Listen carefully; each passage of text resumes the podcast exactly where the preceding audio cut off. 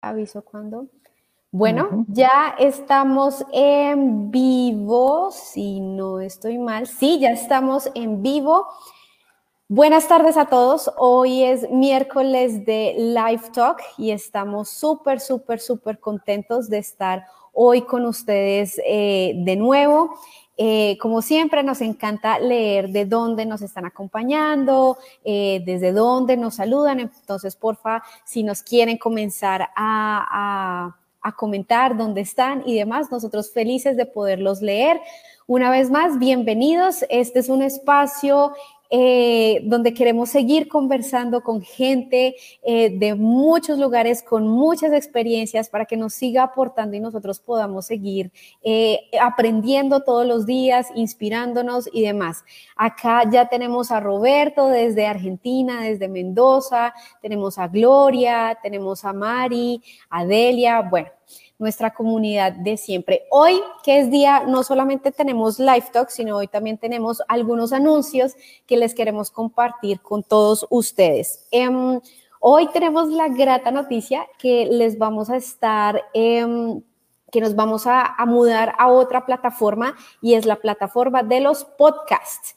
Entonces, hoy vamos a hacer el lanzamiento oficial del podcast del World Meetings Forum. Este podcast va a estar en las diferentes plataformas de podcast como Spotify, próximamente en iTunes y demás. Entonces, para que nos sigan ahí, sabemos que los contenidos y estos videos de estos lives, pues muchas veces no tenemos el tiempo para poderlos ver, para podernos sentar. Y lo que queremos desde World Meetings Forum es seguirlos acompañando, acompañando en todos los días, especialmente ahorita que estamos en cuarentena, pero que nos puedan escuchar cuando ustedes tengan algún tiempo, quieran inspirarse, quieran recordar alguno de los live talks pasados que, vamos, que, que tuvimos, ahí los van a encontrar. Entonces los invitamos a que nos sigan en nuestro canal de podcast de Spotify, próximamente de iTunes y demás. Entonces estamos muy felices de compartir con ustedes esa noticia. Bueno, acá vemos que nos están saludando de Puerto Vallarta, eh, la gente de Sabia, eh, Marlon, por supuesto, desde Honduras, desde la Ciudad de México y demás. Entonces, pues bueno.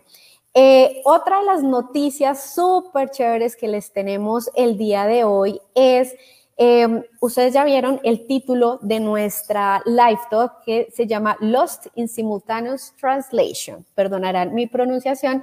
Eh, y hoy vamos a tener una exploración demasiado divertida que nos va a llevar a contarnos una historia de una profesión que nos acompaña a nosotros como eh, organizadores de eventos en muchas, muchas, muchas áreas, pero que pocas veces nos hemos tomado el tiempo de entender qué hay detrás de esto, de saber la historia y también entender cómo esto ha ido evolucionando. Entonces, hoy tengo la presencia de eh, y el grato placer de presentar a Elsa. Elsa, bienvenida a Live Talks. Es un placer tenerte acá con nosotros. Hola Linda, muchas gracias por la invitación. Para mí es el placer de estar en verdad contigo el día de hoy y con toda tu audiencia. No, muchísimas gracias. Y además, para que ustedes puedan ver cómo el tema de la, de la traducción simultánea y de la interpretación simultánea ha ido evolucionando. Eh, los invitamos a que puedan tener la interpretación de esta live talk a través de su teléfono al inglés para que ustedes puedan ver cómo funciona esto. Lo único que tienen que hacer es poder marcar estos teléfonos. Ustedes marcan esos teléfonos dependiendo de dónde estén. Acá van a tener el ID del seminario web ingresan el ID y con eso ya van a escuchar a nuestra traductora que va a estar traduciendo todas estas historias que nos va a estar contando Elsa sobre traducción simultánea e interpretación simultánea. Y todo eso es muchas gracias a Amtrak. Muchísimas gracias por el apoyo siempre. Y pues bueno, no siendo más, yo creo que es hora de comenzar. ¿Qué opinas, Elsa? No, pues eh, más que gustosa, aquí estamos a tus órdenes y a contestar cualquier pregunta que la audiencia tenga. Bueno, ustedes ya saben, acá esto es una conversación abierta, entonces mándenos sus preguntas, sus comentarios y demás. Tenemos una experta en temas de interpretación, que ha tenido una experiencia enorme, enorme, enorme en su carrera profesional. Eh, yo la he visto en vivo y en directo cuando estuvo traduciendo en la Cumbre Mundial de Premios Nobel de Paz, que se hizo en Mérida el año pasado, traduciendo para estos laureados y estas personas súper importantes hablando de la paz. Entonces, tenemos acá una gran experta lista para responder todas sus preguntas. Entonces, yo quiero empezar contigo este viaje histórico y preguntarte cómo arranca este tema de la interpretación y de la traducción simultánea, en qué momento se empieza a, a generar esto y cómo se vuelve una profesión y es lo que es hoy en día. Ah, muchas gracias. Sí, mira, es un tema muy interesante porque, eh, bueno, tiene mucho que ver con el contexto mundial y el contexto en México. Quiero hablar primero sobre el, contexto aquí en México, por ejemplo. Ya en los años de la conquista, pues eh, Jerónimo de Aguilar llega a México eh, en, plan de, de descubridor y ahí es apresado por los mayas. Se está con ellos apresado durante ocho años y posteriormente llega Hernán Cortés y lo libera. Y en la batalla de Centla, eh, eh, los mayas son derrotados por los españoles y entre los diversos, digamos, presentes que le hacen a Cortés es, le regalan a, esta eh, princesa, que es una doncella, la, conocida como, digamos, la, Malinche, que era Malinali, doña Marina, y se la regalan a Cortés. Entonces, eh, la Malinche realmente era, era una doncella náhuatl, o sea, una doncella mexica, y ella, y ella sabía el náhuatl.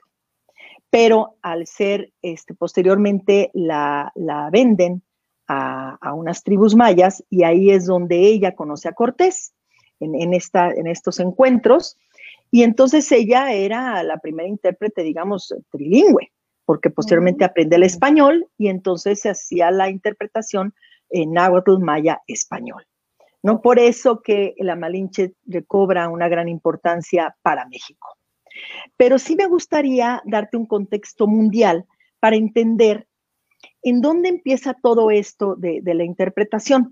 La multiculturalidad y el, el, pluralismo multilingüe, bueno, siempre ha existido. Eso no es, no es este, nada nuevo. Sin embargo, claro, es, es en la Conferencia de Paz de París de 1919 cuando se da por primera vez un curso para intérpretes tanto simultáneos como consecutiva. Y ahorita voy a hablar sobre la diferencia de estas modalidades. Pero ahí es el primer, el primer eh, curso que se da. Posteriormente, cuando se crea la Sociedad de Naciones en 1929, hoy la ONU, ¿no? Se establecen los idiomas de trabajo de los intérpretes, estenógrafos, traductores. Y primero, bueno, el idioma era, los idiomas eran inglés, francés, pero luego, bueno, ahí es donde se establece por primera vez el, título de intérprete de conferencias. Más tarde, eh, para darte ya el contexto mundial, con los juicios de Nuremberg después de la Segunda Guerra Mundial, la interpretación simultánea catapulta porque ahí es donde empieza con, los juicios de los alemanes, con todos los aliados participando, obviamente, entonces se tiene la primera interpretación simultánea. En aquel entonces era inglés, ruso, francés y alemán. ¿Sí? Sin embargo, había, eh, digamos, en modalidad de susutash, que después te explicaré un poquito, lo que era el polaco y el yiddish. Pero ahí es donde primero se usa la interpretación simultánea con un equipo que era de IBM. Ah, es decir, ya desde ese momento arrancamos con una tecnología enfocada para esta profesión, ¿correcto? Sí, claro, digo, era una, tecnología muy incipiente, ¿no? Era una tecnología, eh, digamos, eh, muy, muy, este, muy, muy, muy incipiente, muy sin tanta modalidad, pero bueno, se empezaba ya a hacer la interpretación simultánea. Elsa, hay una pregunta, y eso yo también tengo esa confusión muchísimo. ¿Cuál es la diferencia entre un intérprete y un traductor? Porque muchas veces yo digo, no, pues el, el, traductor o esto, y sí me parece importante que le compartamos a la audiencia cuál es esa diferencia entre estos dos roles, o no sé, que nos cuentes bien cómo es, cómo es el tema. Mira, ambas son profesiones. Sin embargo, eh, la traducción se refiere a, a, pasar de un idioma a otro, pero a partir de un texto escrito, ¿sí? De un documento escrito. Entonces, el traductor, esa es su función. Y es toda una profesión porque tú tienes que hacer como con la interpretación, contextualizar, entender, eh, ser bicultural, en fin, que también hablaremos con mayor detalle, pero ese es el traductor.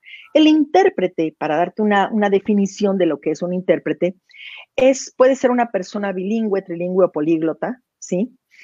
Pero que a la hora de hacer su trabajo es pasar de un idioma a otro casi de forma instantánea, simultánea, ¿sí? Con una técnica que se llama decalage, quiere decir que vas un poquito atrás del orador porque tú tienes que eh, realizar de 8 a 10 pasos dependiendo de la modalidad en la que estés, porque ahora con interpretación remota, bueno, eh, esto ya se nos han aumentado los pasos y ahorita luego platicaremos más al respecto, pero entonces pasas ese mensaje verbalmente, ¿no? De un idioma a otro simultáneamente. Ok, bueno, pero entonces ya que entramos en eso, cuéntanos eh, lo que me estás mencionando ahorita, el susutage, la simultánea, la consecutiva. ¿Cuál es la diferencia entre todo eso y también cuáles son las habilidades o, ya lo mencionaste un poquito, los procesos mentales que tiene que, que hacer una persona para hacer esto? Porque finalmente uno, pues que domina en un nivel muy bajo una, una segunda lengua, pero ya yo siempre he visto pues los traductores, los intérpretes, ya ahorita que aprendí la diferencia, los intérpretes tienen una agilidad mental impresionante para convertir palabras y no solamente palabras, sino modismos, expresiones, el feeling del speaker y demás, porque muchas veces nos enfrentamos y nosotros como organizadores de, venta, de, de, eventos traemos unos speakers ultra mega taquilleros, lo máximo, súper, con muchas, eh, pues con muchas habilidades y ya cuando pasa a la interpretación, muchas veces la gente se nos desconecta, pierde como ese mensaje, esa inspiración. Entonces siento que ustedes tienen un rol demasiado importante en conectar este mensaje de estos speakers con la audiencia y siento que detrás de eso hay un montón de procesos mentales eh, y también y formas de hacerlo. Sí, mira, eh, voy a contestar primero la, parte, la primera parte de tu pregunta. Dale. Las modalidades de la interpretación. Básicamente te voy a dar en términos generales, no me voy a adentrar en formas muy ortodoxas, ¿no? Pero básicamente existe la simultánea, que es la que te acabo de explicar, en donde generalmente utilizamos una cabina insonora, una cabina en donde eh, tienes perfectamente un audio profesional que tú recibes, eh, tu asistencia técnica, tienes eh, visibilidad hacia el orador, tienes todas tus condiciones de trabajo, tu espacio para tu trabajar, tienes un concabino, ¿sí? Que es, es, el que te apoya en ese momento si algo, si algo necesitas, si algo tienes, en fin. Y la simultánea... Te interrumpo, esa es la que estamos viviendo en estos momentos. Es la que ahorita estamos viviendo, exactamente, sí, exactamente. Perfecto. Sí, sí.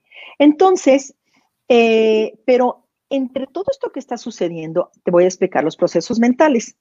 En la simultánea tú empiezas a oír a tu orador, ¿sí? Empiezas a escucharlo, empiezas a comprender el mensaje, contextualizar, ¿sí? De qué está hablando, en qué, en qué entorno está hablando, sobre qué tema está hablando para aplicar las palabras correctas, ¿sí? Luego vas ordenando la idea. ¿Por qué? Porque, bueno, hablando de inglés, tú sabes que hay adjetivos, hay números y todo eso muchas veces lo tienes que ir anotando a la vez para que no se te olvide porque todavía no llega el sustantivo y no puedes decir nada hasta que no llegue el sustantivo. Y luego te vas para atrás. Entonces, anotas, memorizas y posteriormente, bueno, vas organizando las ideas, retienes, muchas veces tienes que retener, transmitir la intención, que eso es lo importante en una simultánea, la intención del orador, porque tú puedes aniquilar totalmente una ponencia, ¿no? Si te gana la parte de, y aquí es donde también el intérprete tiene que tener una, resistencia física, mental y psicológica eh, grandiosa, ¿no? Porque sobre sus hombros recae esa transmisión de ese mensaje. ¿no? Ustedes hacen como organizadores un gran esfuerzo de traer, como acabas tú de decir, el speaker, el bestseller, y nosotros, bueno, estamos atrás para transmitir ese mensaje. Es una responsabilidad muy grande. Y entonces también sigues, ¿sí? Escuchándote tú para que haya con, eh, consistencia de número, género, este, y luego tienes que seguir escuchando lo que viene. O sea, todos esos son todos esos procesos mentales. Luego añadiré otros cuando hablemos de la interpretación remota. Y esto pasa en cuestión de segundos. Todo lo que me acabas de decir pasa en cuestión de segundos, ¿correcto? Mira, me encantaría que si nos queda tiempo platicarte de algunas anécdotas en donde te quiero platicar que en nanosegundos tienes que resolver. Nanosegundos, o sea, no tienes mucho tiempo. ¿sí? No puedes parar al orador, no, es más, no tienes, no tienes comunicación con el orador, no, tienes, eh, no puedes pararte y decirles, oigan, no. Ahí es en vivo y tienes que ser, este, pues, muy fluida, ¿no? Wow. No, hay tiempo. Oye, Elsa, y cuéntame una cosa, ¿cómo hacen ustedes para no cansarse mentalmente? Porque te digo, y desde la experiencia, cuando uno está en una conferencia y está en inglés, que no es su lengua materna o en cualquier otra, pues el cerebro a uno se le cansa más rápido, más que si estás escuchando algo en español. ¿Cómo hacen ustedes que están con todo ese flujo de información y sacándola para no cansarse? ¿Tienen algunas técnicas o algo? Mira, este, eh, lo, ahora ya ha evolucionado mucho con, con, el conocimiento del cerebro, ¿no? Digo, cada quien, bueno, utiliza diferentes técnicas, pero precisamente ya estando en cabina, es muy importante que tú te pongas de acuerdo con tu, tu compañera o compañero pero sobre todo es por eso que un intérprete no debe de trabajar sola más de una hora y media, máximo dos horas, porque el proceso mental es muy, muy fuerte, es muy, muy intenso. Entonces, por eso nos dicen, bueno, ¿por qué no una sola en cabina? Porque es un, el que habla, habla, el que oye, oye y tú hablas, procesas, retienes, organizas, acomodas, contextualizas, haces que se rían, eh, le metes emoción, o sea, son demasiadas cosas para hacer muchas horas. Y por eso a veces nos turnamos 20 minutos o media hora entre, entre, entre turnos, ¿no? Por eso son dos en cabina. y luego en, en idiomas exóticos a veces son hasta tres, hablando de árabe, por ejemplo, ¿no? Hablando de chino, son hasta tres en cabina.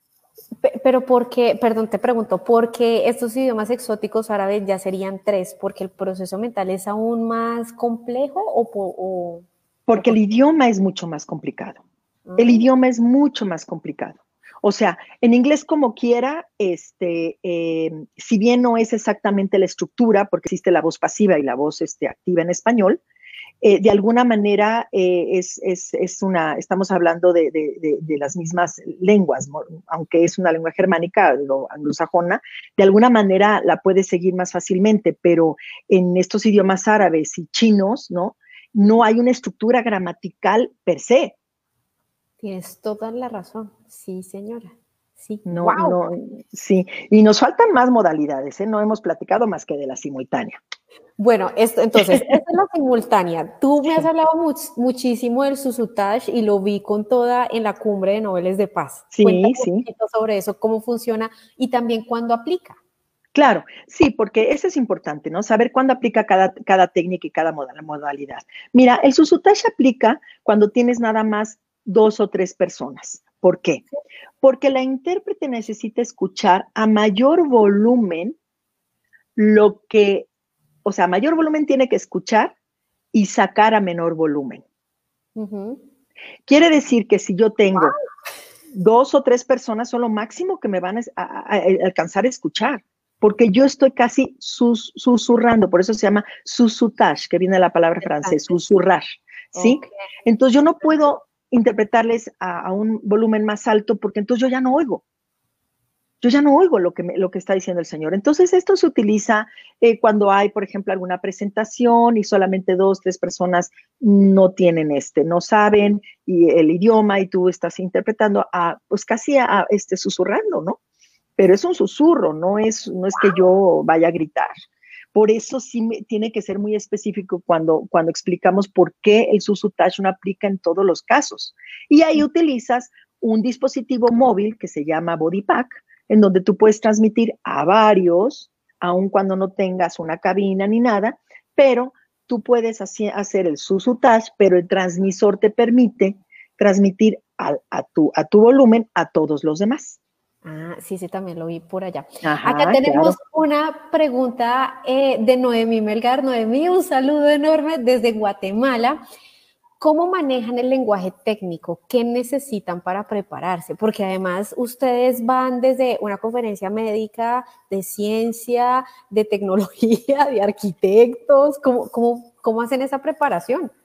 Mira, eh, el intérprete que no te di esta definición también tiene un nivel de, inglés, digamos, de, de, preparación educativa superior a una persona bilingüe común y corriente.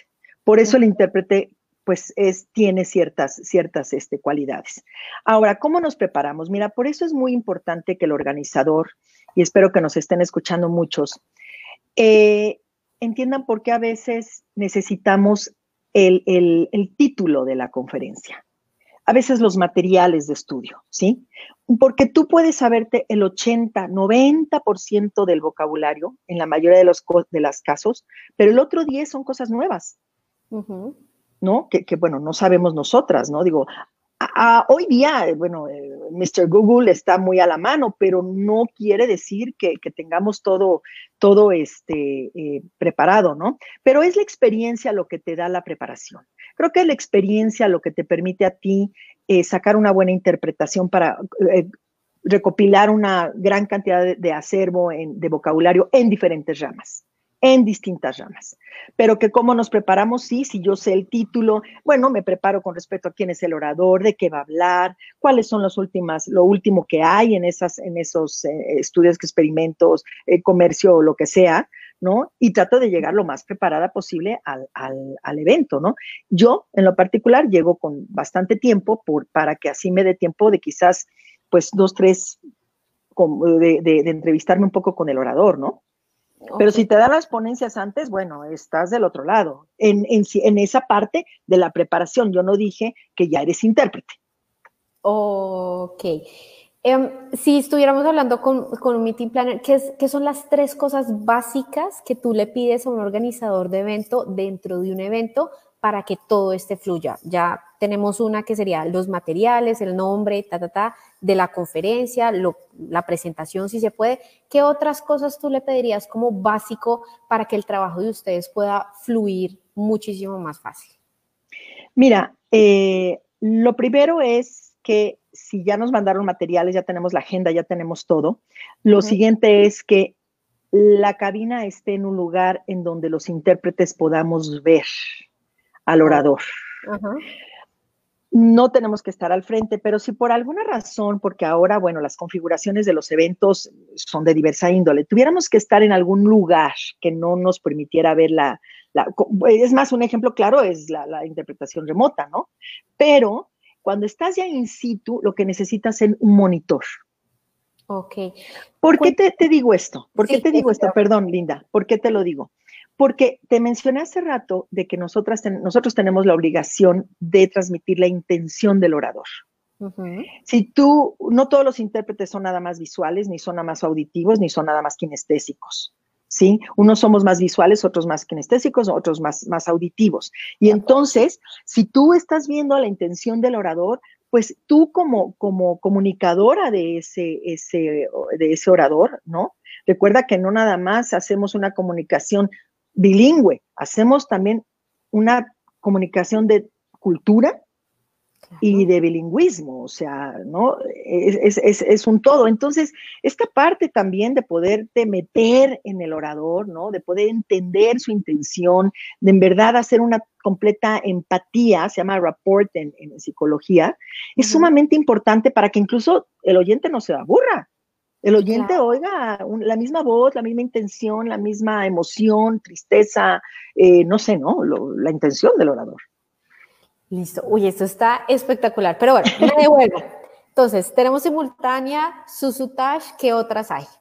Mira, tenemos otra que también es utilizada y se llama la consecutiva. La consecutiva es una toma de notas, pero la consecutiva transmite ideas generales de lo que se dijo. ¿Por qué? Porque la consecutiva utiliza una especie como de, vamos a, para que yo me explique, son como ideogramas, sí, como dibujos. Eh, son unos signos especiales que aprendes eh, en, la, licenciatura. Y entonces tú vas, bueno, el orador va hablando eh, un mensaje y tú vas anotando inmediatamente cuando él termina, tú vas a pasar al otro idioma. Entonces son ideogramas porque si, si, tú lo escribieras en español, no tienes tiempo de pasarlo al otro idioma con lo que escribiste, ¿me entiendes?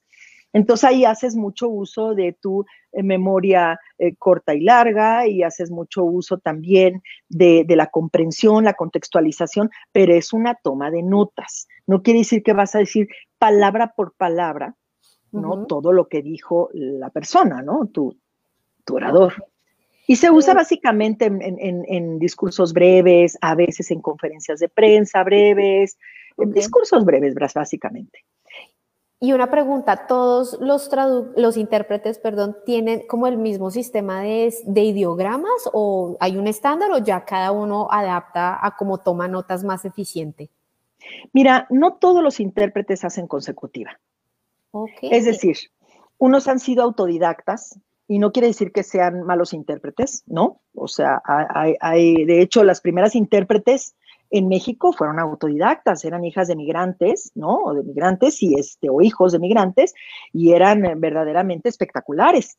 O sea, no, no, no, no quiere decir que, que, está mal. Lo único que te digo es que la consecutiva, no todo mundo, no todos los intérpretes saben hacer consecutiva, y menos una buena consecutiva.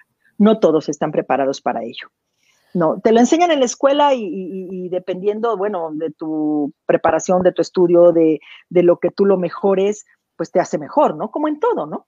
Pero no todos son, lo hacen. Y una pregunta, ¿todos los idiomas están adaptados, o bueno, todos los idiomas se pueden traducir eh, simultáneamente, bueno, con su sutage y con consecutiva, o hay algunos idiomas que no se pueden en alguna de estas tres modalidades? No, todos se pueden este, interpretar, todos se pueden. De hecho, existe ahora la lengua de señas. ¿no? la lengua de señas. Buenísimo, buenísimo hablarlo. Además que por acá tenemos conectada a la directora de nuestra fundación, de World Meeting Firm Foundation, María, que bueno, ella es una embajadora de todo este tema. Cuéntanos cómo funciona este tema de la traducción, porque el otro día estuvimos en una conversación con María en donde íbamos a traer una persona eh, con una discapacidad auditiva a un live talk y nos decía, sería fantástico si pudiéramos tener un intérprete de señas. Y María me decía, Sí, yo le consigo el mexicano, pero el mexicano es diferente al de Costa Rica. Entonces, cuéntanos un poquito más sobre cómo funciona esto.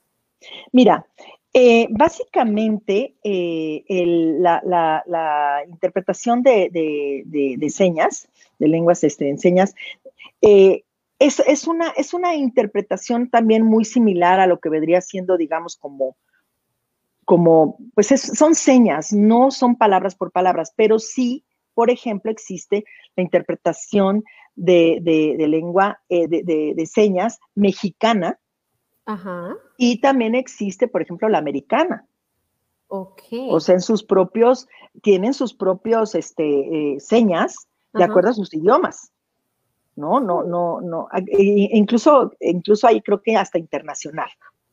O sea, ahí sí yo no quisiera, no quisiera hablar de lo que no es mi, tema de especialidad en cuanto a interpretación de, lengua de señas, pero este sí, sí, este, sí hemos, hemos tenido la interpretación en, eh, americana y este, mexicana. Ahí sí hay esa diferenciación. Fantástico. Bueno, acá tenemos una pregunta de Elizabeth. Saludos hasta la República Dominicana. Pero antes de, entrar a, a, esta pregunta, Elizabeth, quiero hacerte una. Nosotros como organizadores de eventos y muchas de las personas de la comunidad siempre estamos buscando pues proveedores que nos ayuden con todo esto, ¿cierto? Uno cómo puede hacer para cerciorarse que los intérpretes que a uno le están presentando para trabajar en su evento cumplen estas cosas que me estás diciendo, que estén preparados, que tengan la técnica, que sepan, que sean empáticos, es decir, todo esto, ¿cómo nos podemos hacer nosotros para saber que los intérpretes que nos están proponiendo son los que nos van a ayudar a, ayudar a transmitir este mensaje tan poderoso del speaker que trajimos? Mira, es que aquí es donde las agencias de interpretación entran en juego, ¿sí? Tú tienes que confiar mucho en la agencia en la que tú vas a, elegir para ser tu proveedora, ¿no? Porque la confiabilidad es sumamente importante. Y como agencia, eh, tú, como agencia, tu obligación es elegir a la intérprete correcta, la que el intérprete o la intérprete que corresponda de acuerdo al evento. ¿Por qué? Porque pues hay personalidades en cuanto a, las personalidades de los intérpretes, hay unas que hacen consecutiva, otras que no, unos que no lo hacen, hay otros que hacen, este, por ejemplo, que no, hacen ciertos temas, no hacen ciertos eh, temas, ¿no? Que no son expertos en un tema. Entonces, la agencia tiene ese know-how y la agencia tiene que responsabilizarse de tu evento, de que tu evento salga porque la agencia está obviamente a tu servicio. Ella, la agencia quiere que el servicio de interpretación sea de más del 100. Entonces, es ahí es donde tú, y las credenciales del intérprete también son muy importantes, ¿no? O sea, hay, hay intérpretes que también están certificados, ¿no? Y eso es muy importante. Nosotros en nuestra, en la mayoría de nuestros intérpretes pertenecen al Colegio Mexicano de Intérpretes de Conferencias, ¿no? O a la Asociación Internacional de Intérpretes de Conferencias, dependiendo, o a la American Translators Association, dependiendo de nuestros requerimientos, ¿no? En el, en el caso de la cumbre tuvimos, tuvimos dos de la ATA, Sí, recuerdo perfectamente. Sí, sí, sí, y polaco. Entonces, eh, la, y, la, y la, agencia se tiene que responsabilizar. Es, es, ahí donde entra también la sensibilidad de conocer a todo tu, tu, tu gremio para saber quién es, quién es adecuado para qué. Bueno, entonces para la audiencia, ya saben, tenemos que estar, confiar e irnos con agencias de intérpretes calificadas que tengan una muy buena experiencia y ya sabemos que una de las referencias es que estos intérpretes estén asociados a alguno de estos colegios y demás. Bueno, quiero saludar especialmente a Estefanía Doglioni que se está conectando desde Cali, Colombia la bella Cali, la ciudad de la salsa. Un saludo enorme. Y bueno, ahora sí vamos con la pregunta de Elizabeth porque me parece fantástica esta pregunta. ¿Cuántos años de estudio para ser intérprete simultáneo y cuántos años después se considera intérprete ya para ejercer como tal? Bueno, mira, los hoy día existen varias escuelas que ofrecen la licenciatura, ¿no? Incluso universidades que ofrecen la licenciatura. Son pues cuatro años. Pero yo creo que aquí la principal, digamos, la característica más importante es que si tú vas a decidir ser intérprete, lo primero que tienes que tener es un buen cimiento de los idiomas de trabajo.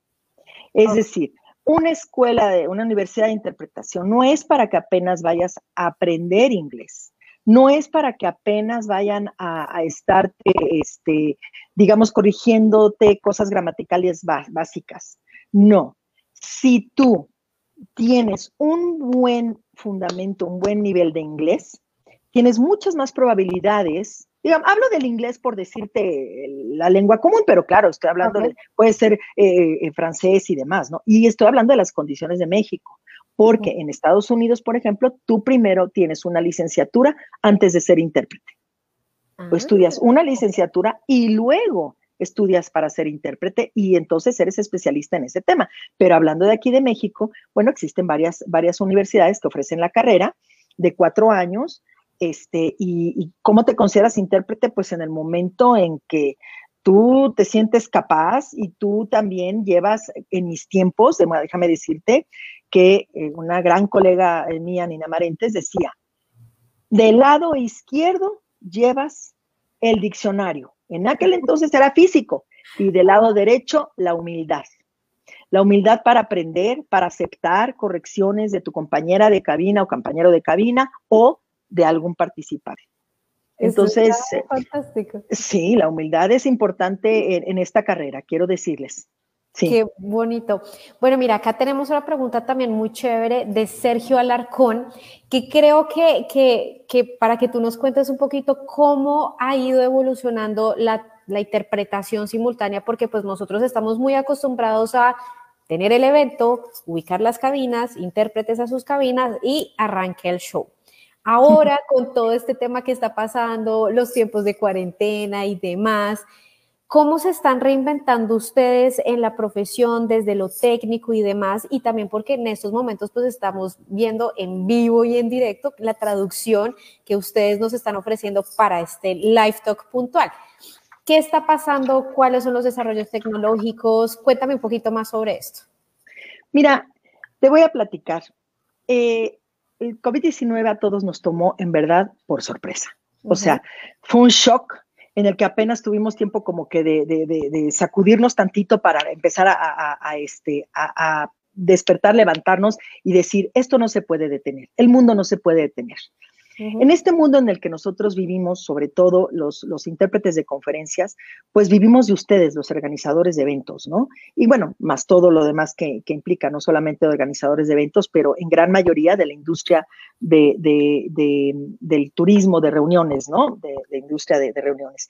Y ahora, con esta parte del COVID-19, se catapultó porque ya existía la interpretación remota, ¿sí? Ya existía, pero fue realmente se disparó a niveles significativos. ¿Cómo nos estamos preparando? Bueno, ah, existen varias plataformas.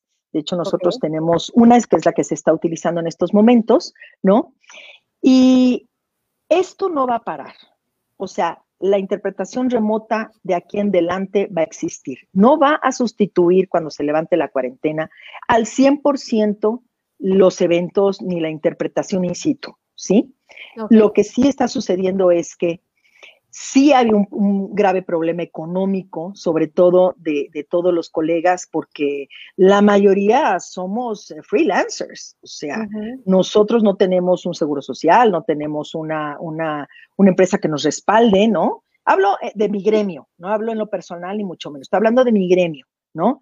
En donde sí vemos un gran problema, un verdadero problema, porque, porque eh, se ha caído muchísimo el mercado, ¿no? Mucho, mucho el mercado, y no sabemos si, si, si vamos a, regresar a los niveles que teníamos, ¿no? La interpretación remota, digo, existe, ahí está. Es una excelente herramienta para todo tipo de reuniones, uno a uno, uno a muchos, en fin, eh, multilingües, ¿no? Este, a nivel mundial, ¿no? Podemos estar desde aquí eh, haciendo un broadcasting con interpretación remota a nivel mundial. Sí, pero sí estamos viviendo un, gran y grave problema económico como muchos, pero los, intérpretes de conferencias. Cuéntame cómo funciona esto y acá sería súper chévere que pudiéramos hacer una transmisión directa eh, con el estudio que ustedes tienen montados, precisa, montado para esta interpretación. Entonces le pido a producción que si podemos mostrar cómo está, la, cómo está el estudio de interpretación en estos momentos. Em, ¿Cómo funciona? ¿Funciona de qué manera? Ustedes, eh, el intérprete está, se conecta a una red, ¿cómo funciona? Explícanos. Mira, funciona de la siguiente manera. Digamos que la plataforma de la interpretación, ¿sí?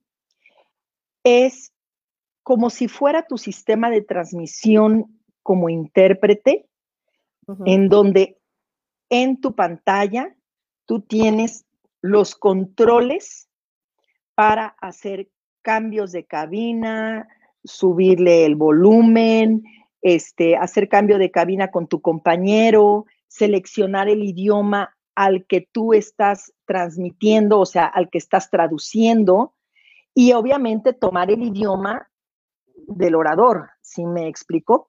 Entonces es como si tú tuvieras una consola profesional de intérpretes en tu pantalla. Ahora, hay diferentes, eh, digamos, características en las, en las plataformas. No todas las plataformas hacen todo. Como si, fue, como si quisiera ser en una, en una reunión presencial. No todas las plataformas tienen las características. Hay algunas que nada más tú puedes salir a un solo idioma, o sea, sales al español, escuchas en inglés, sales al español y no hay posibilidad de que haya de cambio de inglés a español para hacer este, preguntas y respuestas. Otras plataformas tienen esa posibilidad, ¿sí? De hacer el cambio de idioma, de que yo esté, como ahorita, si estuviera yo interpretando, vamos a poner que yo fuera la intérprete, ¿sí? Yo pudiera cambiar aquí eh, este, lo que tú estás este, diciendo back and forth, English and Spanish, vamos a suponer que tu interlocutora fuera inglés y tú hablaras en español. Entonces yo en, en, mi pantalla voy cambiando, ¿sí? Voy cambiando. La, la, es como, digo, en términos así generales, ¿no? No me quiero meter en las eh, características de cada plataforma porque son muchas, porque hay algunas en las que no puedes ver a todos, otros sí, otros nada más escuchas, en fin, ¿no? Este, son diversas, pero básicamente así funciona. Como tú ves ahí en el estudio, ¿sí? Me voy a salir un segundito de la pantalla para que podamos tener más foco en el estudio. Ok, sí me parece. Adelante, producción. Mira, aquí en, la, en el estudio, por ejemplo, ¿sí? Es una cabina totalmente insonora, ¿no? En donde los intérpretes tienen sus dos monitores, más aparte pueden llevar su propia eh, eh, laptop, ¿no? Para que ellas puedan eh, ver, este, sus glosarios, sus vocabularios y demás. Y sobre la pantalla ellas van a ir, digamos, controlando, ¿no? Como si fuera su consola de, de interpretación, y ellas van cambiando de, cabina, van este, subiéndole el volumen, tienen asistencia técnica. Ahorita estamos en el estudio, pero tienen su asistencia técnica. Los estudios lo que permiten es tener redundancia, es decir, si en un momento se cae la red la de Internet, entra la segunda red de Internet, que es lo que tenemos ahí en Amtrak, entra la segunda red de Internet y no se te pierde la continuidad de la, de la conferencia, ¿sí? Aparte, eh, tienes a un técnico, que eso es muy importante, porque cuando ahorita, en momentos de, esta pandemia, digo, no tenemos todo eso que, sería lo ideal tener, ¿no? Este, tienes la mayoría, pero no, lo, no tienes todo, ¿no? Entonces, este, ahorita en la, en la pandemia, bueno, estamos trabajando eh, como cada quien en su, en su propio estudio, pero el estudio eh, real de, de, de, AMTRA, digamos, es el que tiene una, una, umbrella, ¿no? De, todo, todo, todo lo que debería de tener este, un verdadero estudio para poder realizar una, una interpretación remota sin ninguna falla.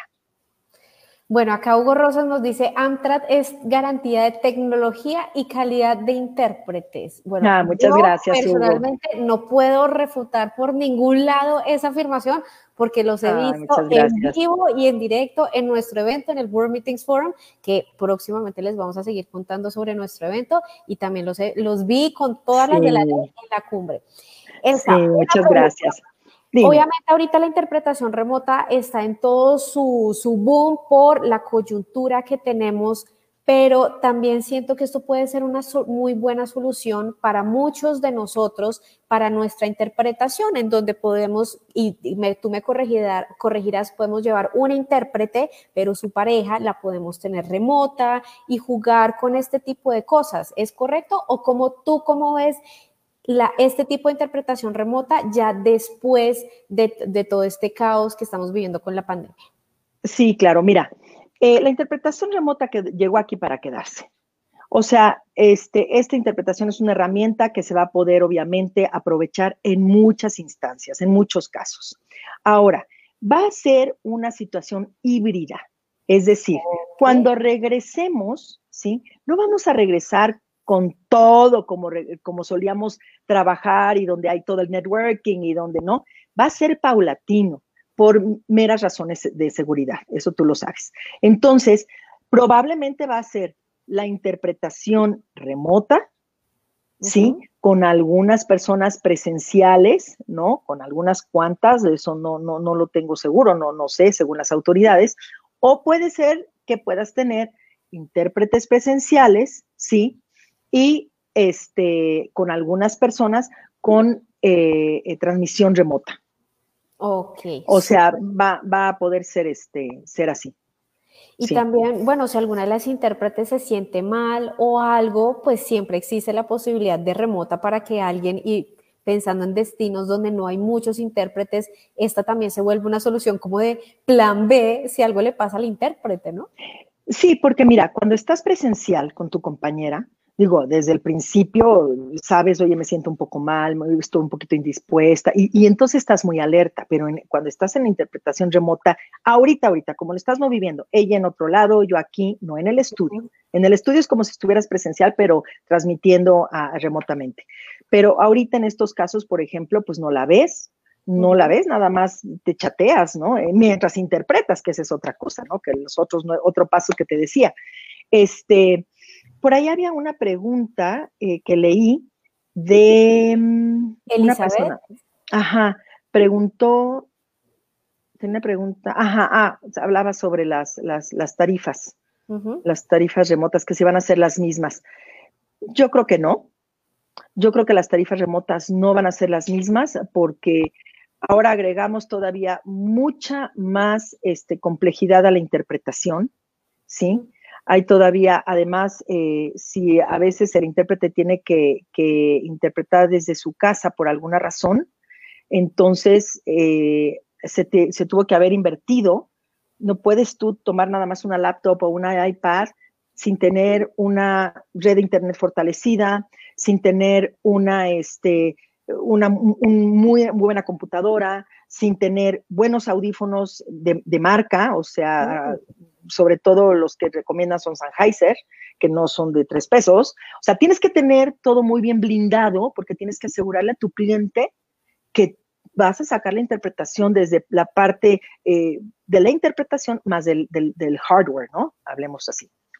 Claro, wow, eso Pero también, increíble. Fíjate, Linda, que te quiero hacer una, aclaración aquí.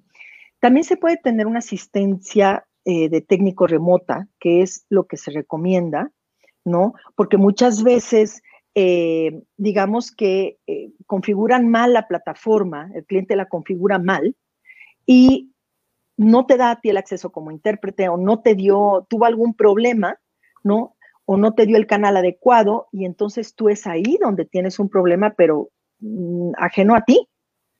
¿Sí me entiendes? O sea, ajeno a ti y entonces eso es lo que, lo que sí tenemos que, también tomar en cuenta que se puede tener esa asistencia técnica remota, ¿no? Fantástico. Bueno, eso está increíble. Elsa, ¿tú cuántos años llevas en la industria? Muy buena pregunta. Llevo 30 años. Acabamos de cumplir 30 gloriosos años y nos sentimos muy orgullosos de lo que hemos hecho este, como empresa, eh, como pues ante la profesión. Eh, yo estoy muy contenta, yo amo esta profesión, o sea, a mí me encanta. te nota Ay, muchas gracias, Linda. Este, amo esta profesión y realmente, este, sí, ya, ya tengo 30 años como intérprete. Bueno, y en esos 30 años yo quiero que brevemente nos cuentes ya para, para cerrar, así una historia, una historia que tú digas, me pasó esto, imagínense, y no sé, esa historia que tú recuerdas de toda tu carrera, la que más te haya marcado. Pues mira, son varias, pero quiero, voy a hablar rápido aquí porque, y me disculpo con, mi, con, la intérprete, pero mira, te hablaba hace poco del biculturalismo, ¿no? Entonces, por ejemplo, un día estábamos este, interpretando a un argentino y dijo, bueno, es que la leche después se lleva a la planchada. Y en ese nanosegundo pues tienes tú que, pensar a dónde lleva la leche, a dónde lleva la leche, no, no la llevan a, planchar, ¿no? Entonces, bueno, es, a las plataformas de recepción donde reciben la leche, ¿no? Pero ah, bueno, en ese nanosegundo tienes que tú resolver, ¿no? Otro español estaba hablando sobre, sobre cursos de reciclaje. Y tú en ese nanosegundo, no, no, no, los cursos no se reciclan, no se reciclan, no es papel, no es cartón, ¿no? Y entonces, bueno, hablaba de, de una educación continua, ¿no? Y bueno, también este, me pasó eh, con Patch Adams, que él hablando sobre, sobre su experiencia en Afganistán, que el hombre este, eh, llega a Afganistán a, una casa, ni siquiera que había sido habilitada para ser hospital, y le están quitando ¿no? pedacitos de piel a una niña. Para eso él está presentando en un video. ¿No? Pues tú como intérprete, digo, híjole, ahora ya aprendí a hacer un poco más de filtros, pero aún así como intérprete, pues no puedes estar ajeno a estas cosas tan sensibles. Y yo respiraba y respiraba porque si es que tengo que, él, primero mostró las imágenes y decía, voy a entrar, voy a entrar, y estoy yo ya con la lágrima aquí, ¿no? Y yo, y respiraba, y respiraba, y trataba de calmarme, ¿no? Para y me jalaba las orejas para hacer el pinocho, para, para este, estar bien, ¿no? Pero sí, digo, te gana, te gana el sentimiento en muchas ocasiones, son cosas muy fuertes. Eh, cuando interpreté para el Dalai Lama y que se levantó de su asiento y me hacia la cabina me dio las gracias, bueno, de recordarlo con esa ancla que tengo, bueno, pues, bueno. Este, sí, sí, y bueno, te podría platicar muchísimas, ¿no? Pero creo que son algunas de las que, de las que te puedo platicar. Muchas experiencias a lo largo de la vida, cosas maravillosas, Linda, tu evento mismo fue espectacular. Este, cada evento para nosotros nos deja aprendizaje, nos deja lecciones y eso realmente pues te retroalimenta como persona, como profesionista, como empresaria a veces. Bueno, acá las flores te están lloviendo en los comentarios porque no solamente estás bendecida por el Dalai Lama, sino bueno, por toda la, comunidad. Por Dios, claro, muchísimas gracias. Pero de verdad, eso está increíble. Una, una última pregunta que no, no quiero despedirte sin hacértela. Hoy por hoy estamos muy pegados a estos aparatos, nos resuelven muchas cosas de interpretación, Google Translate nos ayuda. ¿Tú crees que este tema pueda llegar a reemplazar lo que ustedes hacen? Mira, la inteligencia artificial, tal y como su nombre lo implica, es la alimentación finalmente de datos a, una máquina, computadora, lo que sea, ¿no? Es realmente, es una machine learning, ¿no? Pero no tiene la sensibilidad. Lo que para, lo que, sí te va a servir cuando viajas, sí te va a servir si quieres una conversación, digamos, eh, rutinaria, ¿no? Pero yo no veo que alguien deje en manos de una máquina ni sus sentimientos, ni deje en manos de una máquina una negociación profesional. Que ahí es donde entra la prudencia, el protocolo, la sensibilidad del intérprete, la, la diplomacia, ¿no? Yo en todo esto no veo que en verdad vaya a sustituir este, a los intérpretes. En algunos entornos sí, pero yo no veo que esto vaya a, sustituirnos porque somos, al ser humano no lo puede sustituir. Y la interpretación se hace por seres humanos que entienden cuál es el biculturalismo, que entienden el multilingüismo, que entienden la intención, que ponen el corazón, la mente en lo que hacen. Bueno, está fantástico. Pues Elsa, de verdad te agradezco muchísimo, muchísimo, muchísimo todo esto que nos has enseñado, porque creo que hoy es un día en donde todos aprendimos muchísimo a entender lo que hay detrás de ustedes como intérpretes, todos estos procesos mentales y no solo te agradezco, sino no solo te aplaudo a ti, a Amtrak, sino a todos los intérpretes y traductores que hay, porque el trabajo que hacen es fenomenal, fenomenal, me quito el sombrero, es impresionante y de verdad muchísimas, muchísimas gracias por tu tiempo. Ay, Linda, mira, muchísimas gracias yo a mis colegas, de veras eh, eh, hemos tratado de, que esta profesión se reconozca y reconozco que hay mucho talento dentro de la profesión. A mis colegas, eh, yo también les tengo un gran respeto a muchas que son de veras espectaculares de quienes aprendo. Y por último, nada más quiero enseñarte este libro que se llama Tras las huellas de una profesión, se llama La interpretación de conferencias en México. Este libro lo, se publicó bajo los, auspicios del Colegio Mexicano de Intérpretes de Conferencias. este, la foto es de Amtra.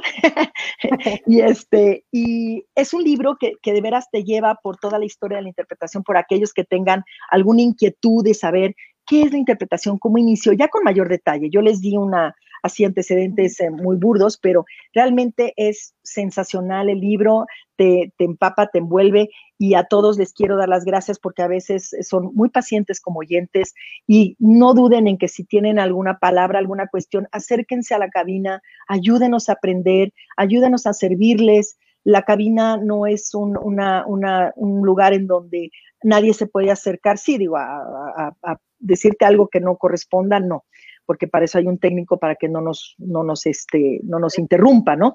Pero este, estamos para servirles, es un placer, es un honor a todos los que escribieron y anotaron, muchísimas gracias. Les agradezco mucho, Linda, y sobre todo a ti, muchísimas gracias por haberme invitado a hablar de lo que me apasiona. No, pero mira, hablando de eso, yo sí quiero que nos robemos unos minuticos más de la audiencia. Mira esta pregunta tan espectacular. ¿Qué fue lo que te inspiró a dedicarte a esta vocación? Pues mira, eh, una vez yo era taquimecanógrafa. Ese era mi, puesto en, FIRA, en, una, en, el Banco de México. Y entonces yo vi a dos intérpretes este, muy, muy connotados interpretar en una, en, una, en una interpretación de Fira sobre ganado de leche. Y cuando yo los vi trabajar, yo dije, eso quiero ser, eso quiero ser, yo quiero ser eso, eso quiero ser, eso quiero ser. Y no fue fácil, no fue fácil, este fue un camino muy, muy, muy duro, este, pero lo logré, lo logré, pero nunca, las cosas nunca fueron fáciles antes de ser difíciles. Es la tenacidad lo que te hace llegar a lo que eres con dedicación y con, y con este ahínco. Así es, cuando uno hace las cosas con pasión y con propósito, grandes cosas pasan. Bueno, acá Leonardo Mena, gran amigo de la casa, nos está saludando. Muchísimas gracias. Y pues bueno, eso ha sido todo por hoy. Recuerden, ya estamos en podcast. No se les olvide seguirnos en Spotify este live talk que tuvimos en estos momentos va a estar en el podcast, entonces no se les olvide, ahí vamos a estar. Y bueno, les damos una gracia, las gracias a toda la audiencia y los saludamos que tengan una muy buena tarde cualquier día que este sea. Muchísimas gracias por acompañarnos. Ay, sí, adiós. Gracias a todos. Adiós. Bye.